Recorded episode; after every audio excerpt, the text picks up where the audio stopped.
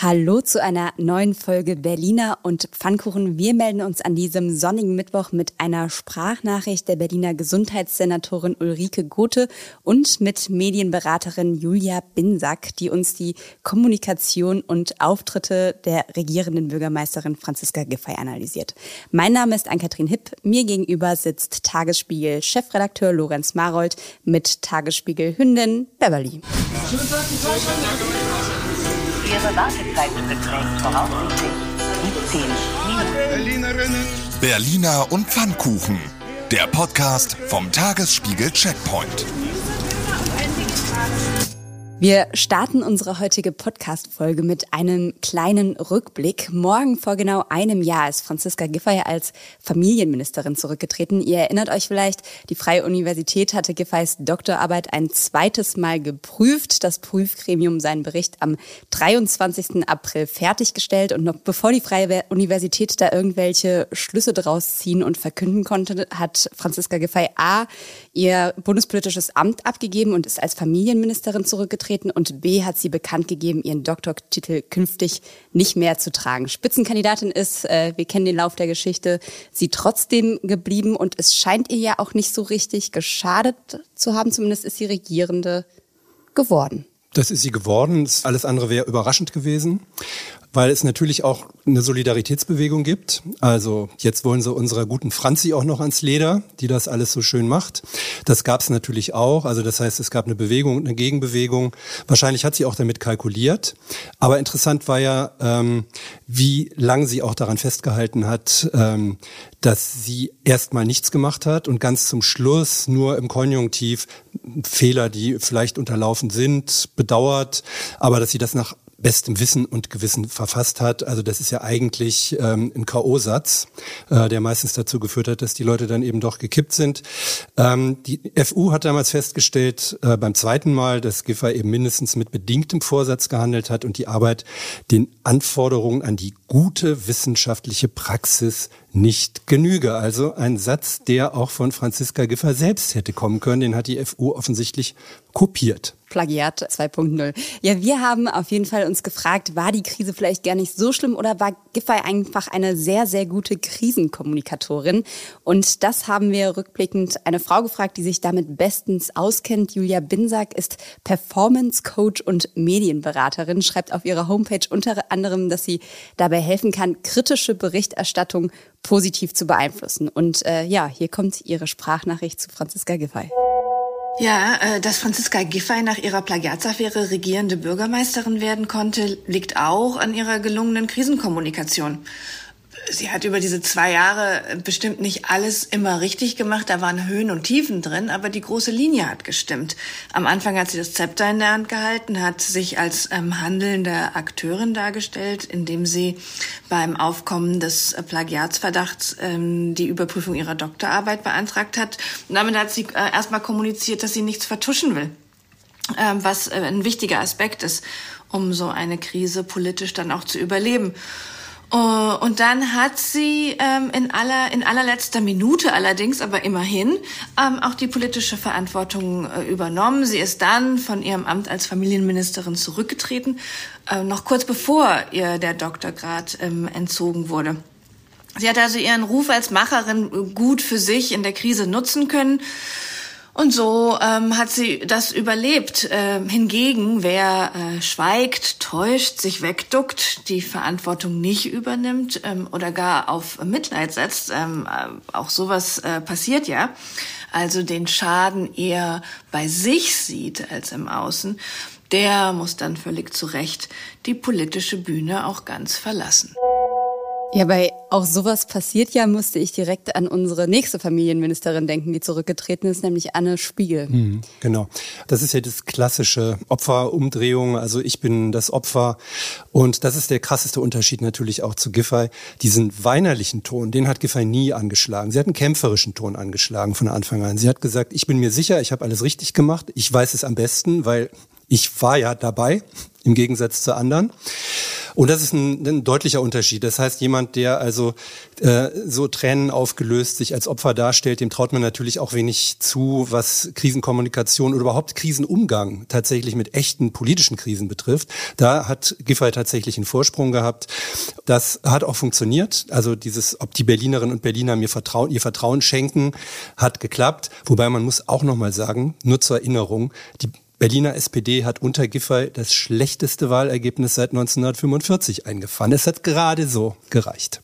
Was in dem Zusammenhang natürlich auch eine spannende Frage ist, ist, wem hat das Ganze eigentlich mehr geschadet, Giffey oder der FU? Man muss ja auch sagen, die Uni hat sich da auch nicht mit Ruhm bekleckert. Also wir haben es ja vorhin schon angedeutet, es gab ein Erstgutachten, das hat zu einer Rüge geführt. Später gab es dann dieses Zweitgutachten, wo man sich nochmal korrigiert hat.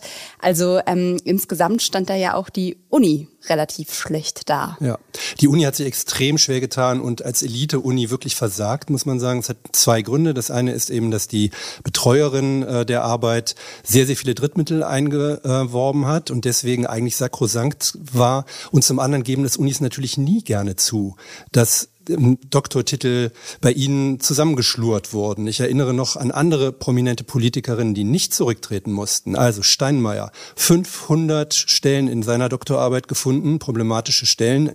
Die Uni Gießen hat Beinhardt daran festgehalten, ähm, weil sie sich den Schaden nicht anziehen wollte. Das gleiche mit von der Leyen, 70 Seiten war das, also sehr, sehr dünne Suppe. Äh, Medizinische Hochschule Hannover, also wir sehen, Niedersachsen hält zusammen, ja, durfte auch weiterbleiben.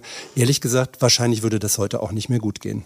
Ja, wir haben konkret auch nochmal am OSI, also am Otto-Suhr-Institut, äh, nachgefragt, welche Lehren man dort aus dem Fall Giffey gezogen hat. Dazu kam dann auch prompt eine Antwort, aus der ich kurz zitieren würde. Da heißt es, der Fall Giffey habe nicht nur am Otto-Suhr-Institut, sondern an der ganzen Freien Universität zu einer zusätzlichen Aufmerksamkeit und Sensibilisierung für das Thema Plagiate und da haben wir sie wieder gute wissenschaftliche Praxis geführt. Darüber hinaus sei es zu einer Zitat, Verstärkung des universitätsweiten Engagements im Bereich gute wissenschaftliche Praxis gekommen. Also quasi, wir gucken noch mal ähm, ein bisschen ja. mehr drauf und sind noch mal ein bisschen, bisschen achtsamer. Ja. Ich meine, das ist wie lange nach Gutenberg zehn Jahre oder sowas, nach diesen ganzen Plagiatsfällen, das ist wirklich ein Witz. Also, dass man sagt, jetzt müssen wir auch mal ein bisschen genauer hingucken. Also, das ist wirklich schon eigentlich sehr, sehr peinlich. Ja, wir hatten ja letztens auch im Zusammenhang mit Springer-Vorstandsvorsitzenden Matthias Döpfner und CSU-Generalsekretär Martin Huber ein Interview mit einer Plagiatsexpertin bei uns im Tagesspiegel und die hat tatsächlich auch gesagt, Plagiate gibt es andauernd. Also nicht, das eine sind ja die Prominenten, wo wir immer das sozusagen auf dem Tablett serviert bekommen, was sie alles wieder angestellt haben. Aber sie sagt auch, das Problem sei eigentlich die Wissenschaft selbst, weil da ist der Anteil natürlich noch viel, viel größer. Es hm. deckt nur keiner auf, weil die nicht im Medieninteresse stehen. Ja. Früher wurde wahrscheinlich noch sehr viel weniger aufgedeckt, ähm, als eben nicht so leicht äh, das per Google-Suche einfach festgestellt werden konnte. Man muss auch ein bisschen unterscheiden. Es gibt auch einige äh, Standards in der Wissenschaft, äh, gerade wenn man sich dann das Ergebnis dieser Arbeiten anschaut, äh, da ist das Verhältnis wirklich lächerlich. Also bei Giffey ist nichts rausgekommen bei dieser Arbeit. Da hat sie quasi ihre eigene Arbeit im Bezirksamt Neukölln untersucht.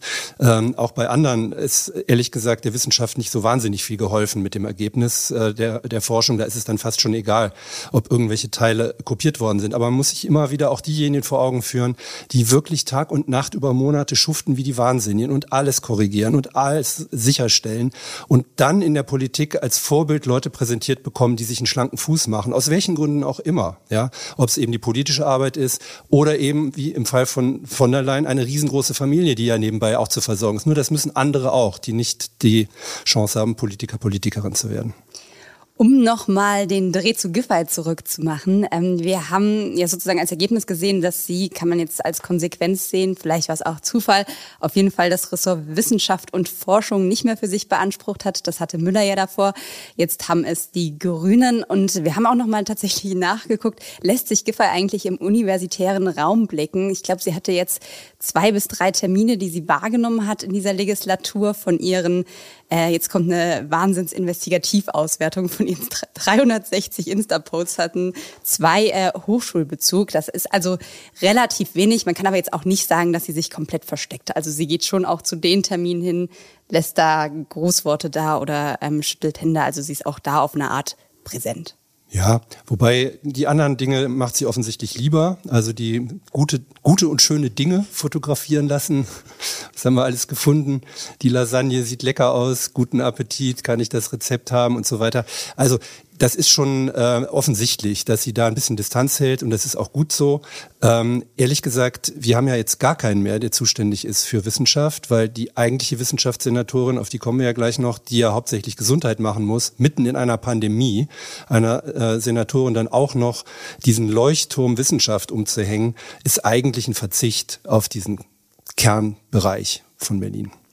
Wir haben auf jeden Fall Julia Binsack, unsere Kommunikationsexpertin, auch nochmal gefragt, ob sie uns den aktuellen Kommunikationsstil der Regierenden analysieren kann. Sie hat ja quasi ständig damit zu tun, Leute zu beraten, was sie machen sollen. Und äh, ja, das ist ihre Analyse, was Franziska wie gut und wie vielleicht auch nicht so gut macht. Tja, gerade äh, stehe ich noch sehr unter dem Eindruck des 1. Mai. Da ist sie ähm, auf einer Gewerkschaftsveranstaltung ähm, ausgebuht worden und sogar mit Eiern beworfen worden. Ähm, da liegt schon einiges im Argen, wenn so etwas passiert. Und mein Eindruck ist ähm, genau ihr Image als jemand, der sich kümmert, als Macherin, jemand, der volksnah ist, ähm, die Sorgen und Ängste der Menschen versteht das fällt ihr gerade etwas auf die Füße. Sie ist im Moment nicht sonderlich präsent, ist nicht da. Ich höre sie nicht, ich sehe sie nicht. Ähm, und das in einer Stadt, die mit äh, steigenden Lebensmittelkosten konfrontiert ist, an der Berliner Tafel, die aus allen Nähten platzt. Sorgen, ähm, dass der Großraum Berlin vielleicht äh, mit Benzin nicht ausreichend versorgt werden könnte. Die Menschen sind verunsichert und sie ist äh, nicht da. Ich verstehe gerade nicht wirklich, warum sie genau das Image als Macherin für sich nicht ausspielen kann. Das ist eine super interessante Beobachtung eigentlich, weil äh, wir haben ja eigentlich hier bei uns den Eindruck, man kann ja gar nicht aus dem Weg gehen. Also überall, wo irgendwas los ist und jemand hinkommt, winkt Frau Giffey äh, und sagt, ich bin all da. Also wie äh, der Hase und der Igel. Und in Tegel, wo die äh, Geflüchteten aufgenommen werden, wurde ja schon geraunt, irgendwie nehmen am besten Eintritt, so oft ist die hier. Und wenn man sich dann aber das nochmal genauer anschaut, dann stellt man ja tatsächlich fest, das Machen, also diese Macherin, die findet da tatsächlich nur am Rande statt. Und die meisten Auftritte sind keine Macherauftritte, sondern ich bin dabei Auftritte. Ich habe Vorauftritte ähm, und wir wollen tun und äh, wir können stolz sein auf. Und das ist eben nicht ein Macherauftritt. Das ist wirklich eine interessante Beobachtung. Das heißt aber auch, dass sie relativ geschickt damit umgeht aber noch nicht sehr erfolgreich. Wenn man sich die Umfragen anschaut, ähm, steht die SPD nicht besonders gut da und auch sie ist nicht mit einem Amtsbonus ausgestattet. Ja, ich glaube, 47 Prozent war die, die letzte Umfrage von Infratest DIMAP. Äh, der Leute sind weniger oder gar nicht zufrieden mit ihr. 40 Prozent sind zufrieden oder sehr zufrieden. Also nicht mal die Hälfte der Berliner ist gerade mit der Arbeit der Regierenden d'accord. Da freut man sich natürlich nicht auf Neuwahlen wegen der Fuscherei vom letzten Mal, die ja vielleicht auf uns zukommen werden. Ja, das Thema machen wir dann an anderer Stelle nochmal auf und Garantiert. spielen jetzt erstmal Ping-Pong. Lorenz, hast du heute schon den Abwasch gemacht? Es ist nämlich kein schmutziges Geschirrtag, nur damit du es weißt. Ja, ich habe noch kein Tellerchen schmutzig gemacht heute. Und damit du es weißt, die Corona-Inzidenz liegt heute bei 321. Wenn das überhaupt noch jemandem was sagt. Neu angesteckt haben sich innerhalb eines Tages in Berlin 2237 Menschen. Jedenfalls, das sind diejenigen, die registriert wurden. Mehr als 2700 Menschen, und das ist jetzt so ein bisschen trauriges Thema, wurden im letzten Jahr ordnungsbehördlich bestattet. Heißt, das sind Menschen, die keine Verwandten oder Angehörige haben und um die Beerdigung müssen sich deshalb die öffentlichen Behörden kümmern. Ähm, erinnert uns vielleicht nochmal daran, dass Einsamkeit in der Großstadt ein relativ großes Thema sein kann. Dann danken wir am Rande denjenigen, die ehrenamtlich Trauerfeiern für diejenigen veranstalten. Das ist nämlich auch keine Selbstverständlichkeit. Anderes großes Thema in Berlin Baustellen. Ähm, die am U-Bahnhof Hermannplatz bleibt uns, wie jetzt bekannt wurde, noch länger erhalten als geplant. Eigentlich sollten die Umbauten bis Anfang 22 fertig sein. Jetzt dauert das Ganze noch bis Ende 23. Der Grund, offenbar hat die BVG erst beim Bauen festgestellt, dass die genutzten Pläne aus den 1920er Jahren fehlerhaft waren. Und da sieht man mal wieder, kopieren lohnt sich nicht. Vom Fehler zum Schaden. Die durch Unwetter entstandenen Schäden in Berlin haben sich im letzten Jahr verdreifacht. Rund 30 Millionen Euro Versicherungsschaden sind durch Starkregen, Hagel und Überschwemmungen entstanden. Und weiter geht's mit dem beliebten Thema Digitalhauptstadt der Welt Berlin. Die funktioniert zumindest schon mal insofern, dass der linken Abgeordnete Tobias Schulze heute live aus dem Ausschuss Digitalisierung und Datenschutz twittern konnte. Und zwar folgendes. 2021 sind in der Berliner Verwaltung offenbar 42,1 Millionen Mails eingegangen, davon 6,37 Millionen Spam. 42,9 Millionen Mails wurden verschickt, Spam-Anteil unbekannt. Bleiben wir mal beim Stichwort Neuland und gucken auf äh, die Patente, die heute erteilt wurden. Folgende drei haben wir im Angebot. Tomographie mit fluoreszierendem Licht, Adapter für ein Batteriepaket eines Kraftfahrzeugs und Kohlenwasserstoffe zersetzender poröser Katalysator Körper. Erfinder müsste man sein. Mehr Innovation gibt's heute nur noch im Showroom Pflege 4.0 an der TU Berlin, den Gesundheitssenatorin Ulrike Gothe heute eröffnet. In dem Kompetenzzentrum sollen die Chancen digitaler Pflegetechnologien erforscht werden und vielleicht findet sich irgendwann ja auch wer für die analogen. Dann bleiben wir doch einfach mal bei unserer Gesundheitssenatorin, bevor die den Pflegeraum 4.0 eingeweiht hat, also quasi so 2.0 zum Quadrat, ist das richtig gerechnet? Ähm, mit dem Checkpoint. Hat sie bei uns noch eine Sprachnachricht dagelassen und zwar zu folgender Frage. Wie bereiten wir uns 2022 auf die kalte Jahreszeit und das mutmaßliche Corona-Comeback vor? Gesundheitsminister Karl Lauterbach hat sich dazu ja schon geäußert, hat gesagt, dass er die Oktoberfest-Zusage für gewagt hält und angekündigt, angekündigt, in den kommenden Tagen ein Konzept vorzustellen. Was Gesundheitssenatorin Gothe bisher an Konzepten hat, das erklärt sie uns jetzt. Heute kann noch niemand sagen, ob wir im Winter wieder mit einer großen Corona-Welle rechnen müssen oder gar mit neuen Virusvarianten. Obwohl wir auch noch Impflücken in der Bevölkerung haben, so ist es doch jetzt so, dass eine große Zahl der Menschen bereits geimpft ist und eine gute Grundimmunität hat. Dennoch müssen wir uns für den Winter darauf vorbereiten, hier noch einmal mit Impfen, mit Impfangeboten und auch mit ausreichend Testangeboten vorbereiten vorbereitet zu sein. Wir werden hierzu aber stärker als bisher auch auf das Regelsystem, das heißt auf die Ärzte und Ärztinnen, auf Apotheker und Apothekerinnen zurückgreifen können, so dass wir von unserer Seite her keine großen Testcenter mehr brauchen werden und nur noch das auffangen müssen, was das Regelsystem nicht schafft.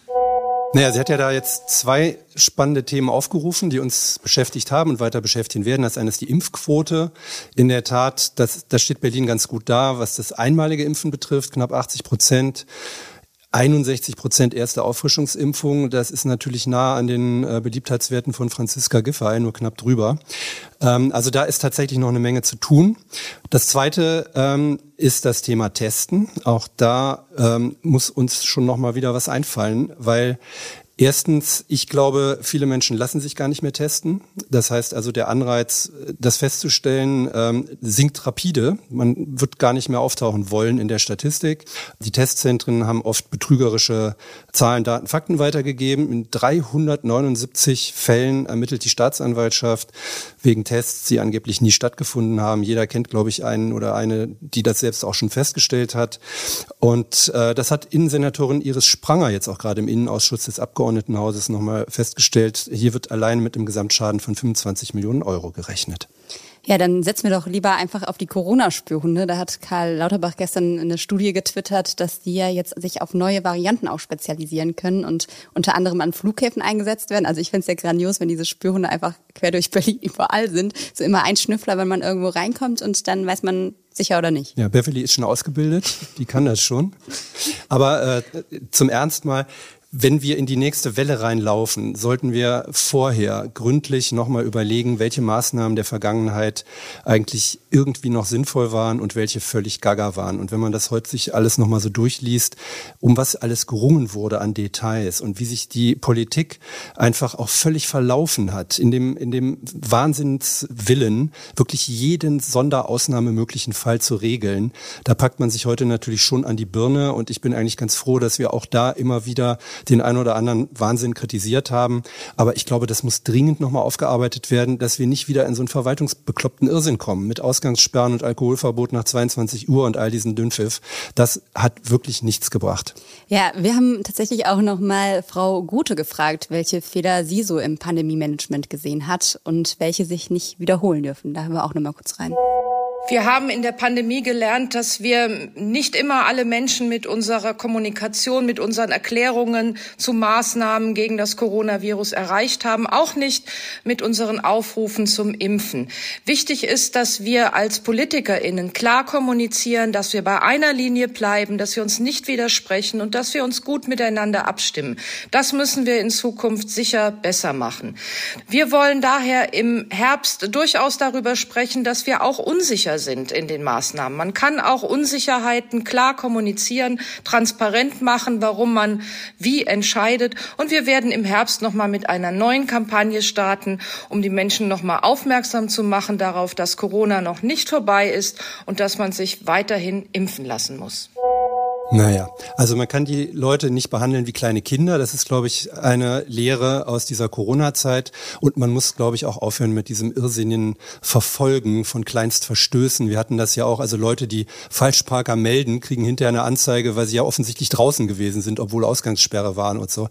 Also das, das darf sich nicht wiederholen. Ich glaube auch, äh, dieses Thema Unsicherheit ähm, ist zwar ein wichtiges, aber das hatten wir nun schon. Also wir hatten einen regierenden Bürgermeister, der bei Land sitzt und auf die Frage, welche Regelungen in den Schulen gelten denn ab Montag, antwortet, das kann ich Ihnen im Moment auch nicht sagen. Ja, das sind die Sachen, die aufhören müssen. Klare Regeln, die dann auch die Politik selber aufsagen kann, wenn sie abgefragt wird. Das wäre schon mal ein Fortschritt. Ich glaube aber, das hat sie mit Unsicherheiten nicht gemeint, um nicht? sie an der Stelle zu verteidigen. Ich glaube, das ging eher in eine andere Richtung. Ah, in welche denn? Nicht ins Unwissen was, was nützt uns das, wenn wir es auch nicht wissen und die Politik sagt, wir wissen es auch nicht, aber wir sagen euch jetzt erstmal in 150 Punkten, was ihr alles zu machen habt und wie lange ihr euch die Hände waschen müsst. Das kann doch nicht gut gehen. Also vielleicht werden es dann eher so drei bis vier Punkte. Warten wir es mal ab. Naja. Die Zahl der Lieder, die man singen muss beim Händewaschen, wird reduziert auf eins. Das wäre schon ein Fortschritt. Und bitte nicht mehr Happy Birthday.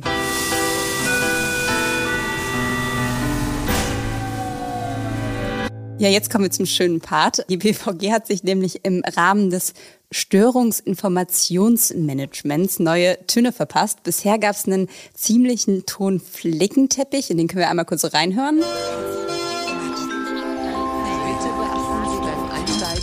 Ja, und jetzt hat man aus diesem Teppich eine, eine Einheit gemacht. Man hat ein relativ ausführliches Marktforschungsverfahren gehabt, hat mit diversen BVG-Lern, mit ExpertInnen im Bereich Barrierefreiheit und mit Mitgliedern des Kundenrats ein neues Sounddesign erarbeitet. Intensiv wurde das in Bahnen und Bussen getestet. Jetzt ist es raus, zumindest in den Bussen und Straßenbahnen. In den U-Bahnen dauert es noch ein bisschen. Und ähm, wir können jetzt einfach mal reinhören. Es gibt verschiedene Töne, muss man an der Stelle sagen, nur um es kurz erklärt zu haben. Das hier, das ist der Standardgong. So klingt der Infogong. So klingt der Bahnhofsgong. Dann gibt's natürlich noch den Ansagengong, eine Kombi aus Standardgong und der neuen Sprecherin Philippa Jake. S- und U-Bahnhof Janowitzbrücke. Und gute Nachrichten noch für alle Fans des ehemaligen Jamba Sparautos. Es gibt sogar noch einen Klingelton.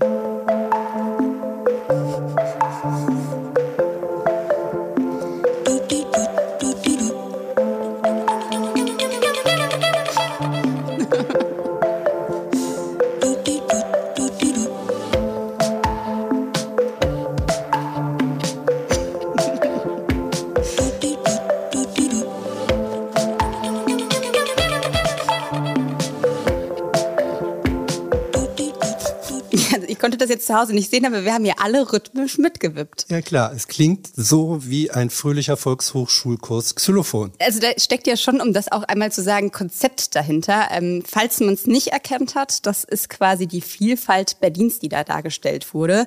Man hat ganz viele Stimmen und Sounds aus Berlin aufgenommen und die quasi mit Instrumenten kombiniert. Das ist immer die beste Erklärung, wenn man irgendwas nicht versteht. Das ist die Vielfalt Berlins. Wie findest du es denn? Ja, ich finde das ganz toll. Das wird auf den nächsten Partys ein Knaller. Das, also, der Klingelton meinst du? Nein, nein, dieses Raten. Also ist das jetzt der Standardgong, der Infogong, der Bahnhofsgong, der Ansagengong? Das schreit nach einem neuen Checkpoint-Quiz. Absolut. Ja, und äh, die absolut gute Nachricht nämlich, wir haben nur nicht nur diese Gongs, sondern es kommt auch noch ein Gong für Aufzüge und für die Telefonwarteschleife dazu. Das heißt, es wird noch eine größere Rundum-Ausstattung geben. Konzert mitmachen am Ende. BVG-Konzert. BVG Goes Waldbühne.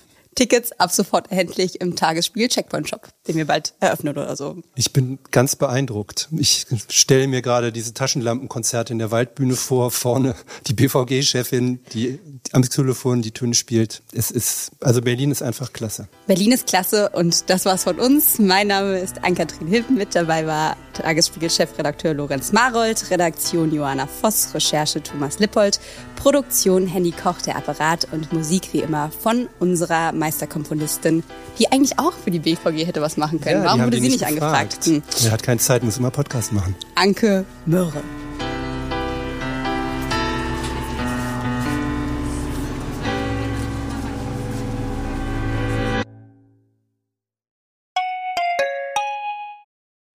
Herzlich willkommen zu Tatort Berlin, dem True Crime Podcast des Tagesspiegels. Ich bin Sebastian Leber. Und ich heiße Katja Füchsel. Es geht um Körperverletzung, um Entführung aber auch um Mord und Totschlag. 77 Jahre lang hat sich ein Justizbediensteter aus Berlin nie was zu Schulden kommen lassen, bis er nach fast 40 Jahren glücklicher Ehe seiner 78 Jahre alten Frau ein Kissen aufs Gesicht drückt und sie tötet. Wir werden heute die Frage klären, was es für Folgen hat, wenn man einen Polizeibeamten in aller Öffentlichkeit bedroht mit Sätzen wie Ich schwöre, ich fick dein Leben. Es geht um den Prozess gegen den sogenannten Clanchef Arafat Abu Chaka und drei seiner Brüder. Unsere nächste Folge, da ist alles ganz anders, als es zunächst scheint. Hört rein bei Tatort Berlin, dem True Crime Podcast des Tagesspiegels. Abonniert Tatort Berlin jetzt, um keine Folge zu verpassen.